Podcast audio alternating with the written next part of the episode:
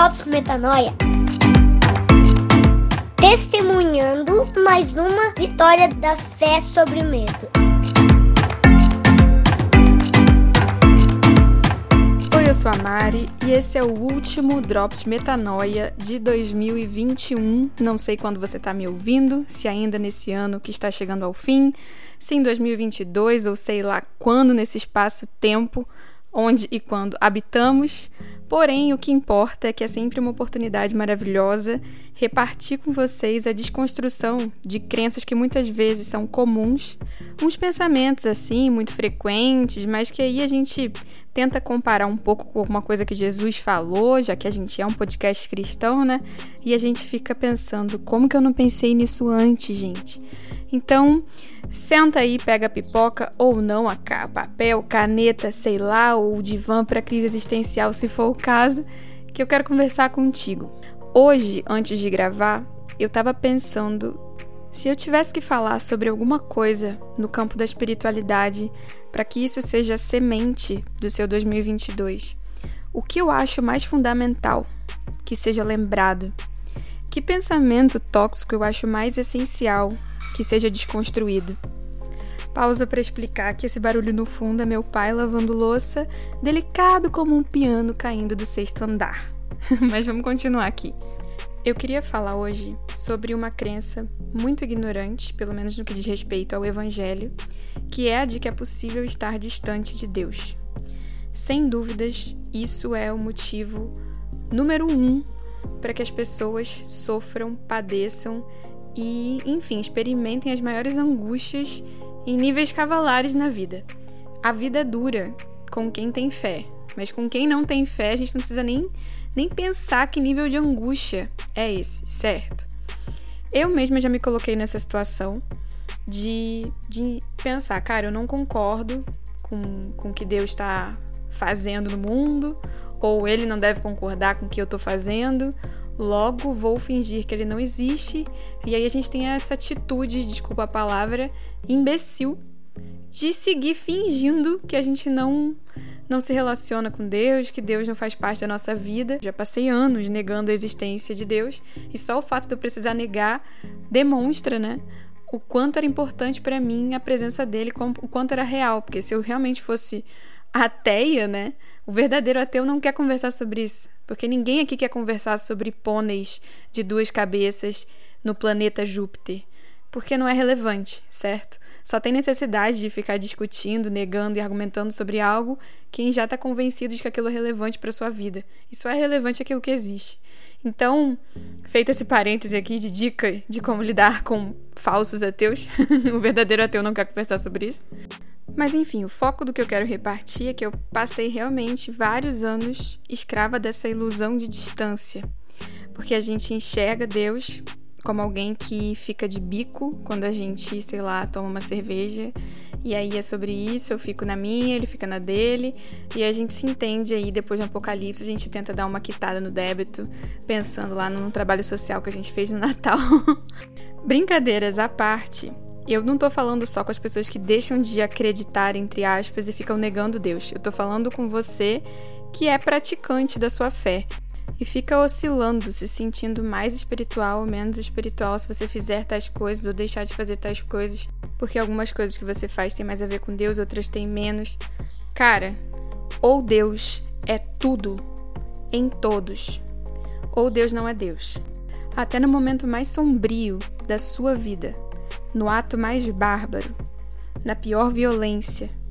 Os recursos empregados, tudo subsiste nele. É como Caio Fábio fala: é, Deus não existe, ele é. Aquele que realmente creu na onipotência e na onipresença de Deus cansa de se esconder quando faz alguma coisa que te deixa triste, sabe? Eu percebi que a gente cria um Deus inconstante um Deus que varia de acordo com as nossas ações, porque na verdade a gente está muito viciado em ficar julgando os nossos atos e os atos das pessoas ao nosso redor. Eu fico medindo, medindo, medindo a vida porque eu não creio, não creio e ponto na misericórdia de Deus, na constância de um Deus que é misericordioso para todo sempre e que não se cansa de converter em coisas boas, em bênçãos, muitas maldições nas quais eu me enfio por aí, né? Para para pensar que se a gente levasse a sério a direção dele de não ficar julgando, a esperar o tempo devido, né, para o juízo, para o julgamento, e se a gente conseguisse se comprometer com isso, não faria muito sentido ficar sentindo presença ou falta de presença, proximidade ou distância de Deus. A gente estaria ocupado em viver, em assumir a responsabilidade no agora pelo que se coloca na nossa frente. Entende? Então, essa percepção de distância é só para quem vive em rebeldia em relação à direção de não ficar crivando aquilo que ele prometeu que crivará, sabe? Eu creio que a minha maior transição de amadurecimento na vida foi quando eu compreendi que eu tinha que parar de me preocupar em atender um padrão de espiritualidade, de mulher espiritual, e passar a me ocupar mais do agora, a estar presente no momento, consciente de que Deus está aqui, de que Deus está em mim, de que Deus está no coração de quem está do meu lado. Quando a gente substitui, né, distância de Deus ou, ou agradar a Deus por estar presente no agora, a gente reconheceu que há Deus sobre a terra. Porque ou Deus está presente no controle de tudo, ou na verdade a gente adora uma divindade, que é um reflexo do nosso próprio ego. Então, se Deus é Deus, só nos resta o agora, entende? Então só tem uma experiência espiritual profunda aquele que se ocupa de estar presente. Para para pensar os vícios que a gente tem. Os mais comuns vícios são vício em ficar no celular, vício em comida, compulsão, sexo, enfim, ninguém fica rolando reels por um monte de horas achando que isso é um hobby e, e se sentindo muito bem por ficar três horas rolando TikTok. Ninguém ah, come o sétimo brigadeiro, aquele brigadeiro que você já nem sente mais o gosto, achando que precisa degustar o brigadeiro, consciente disso. Ninguém vê muitas vezes uma pornografia apreciando a arte, a estética da fotografia do filme.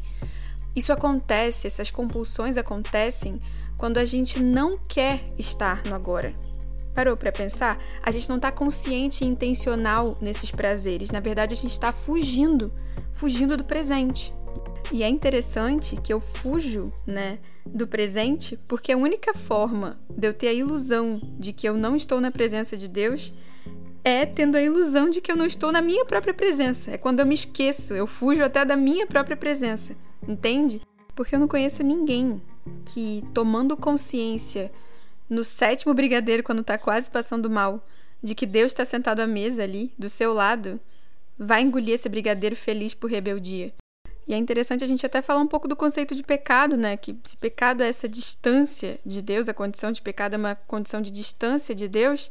Se nós cremos que Deus é onipresente, onipotente, né? onisciente, na verdade, o pecado é a distância da nossa própria condição de ser um com Ele. O pecado é a distância de quem nós somos, é a distância da presença do nosso próprio ser. Só está plenamente em pecado quem já não vive em si mesmo, quem está em si morto. E nós estamos fadados a esses estados de apagão enquanto a gente estiver encarnado aqui com esse corpo, não tem o que fazer. Haverá apagões. Porém, no momento que você tomou consciência de quem você é, é o momento de você focar no auge da presença e não do julgamento. Porque o julgamento também é a melhor forma possível para que você saia de novo do agora. E eu quero finalizar dizendo que se você limita a presença de Deus aos momentos em que você entende que faz sentido Deus estar ali, você é seu próprio Deus. No momento em que você condiciona Deus ao que faz sentido para você, você deixou de crer em Deus, porque só há Deus no mistério, só há Deus na sua disposição de ser frustrado e de ser surpreendido. E não é de se surpreender que Jesus tenha optado na terra por andar com os, entre aspas, pecadores, né?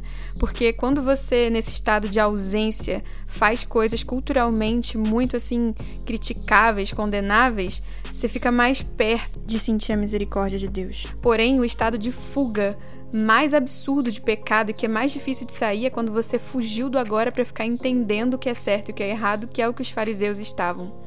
Então não interessa muito a sua opinião. Interessa para onde você está olhando no presente, que órfão, que viúva está sendo abraçado e contemplado por você. Você está se vendo no que você está fazendo agora e mais ainda naquilo que você está deixando de fazer? É muito triste constatar que a gente foge para esse conceito nada a ver de Deus ser distante, Deus dar um apagão do nada e sumir porque eu me comportei mal, porque a gente não quer assumir a responsabilidade de dar o nosso melhor no agora. É isso, galera, que essa compreensão de que Deus está em tudo e todos o tempo inteiro seja o mote do seu 2022 para que você possa experimentar uma espiritualidade mais madura e que não oscila quando você não deu conta do pudim, porque você entendeu que ficar se criticando por causa de um pudim é tão grave quanto permanecer comendo pudim. Porque nas duas situações você não está consciente da presença de Deus no seu tempo presente. Até rimou. Seja Deus te dando um privilégio para desfrutar, seja Deus num irmão que só precisava do seu olhar. Rimou mais uma vez. Feliz ano novo, até a próxima.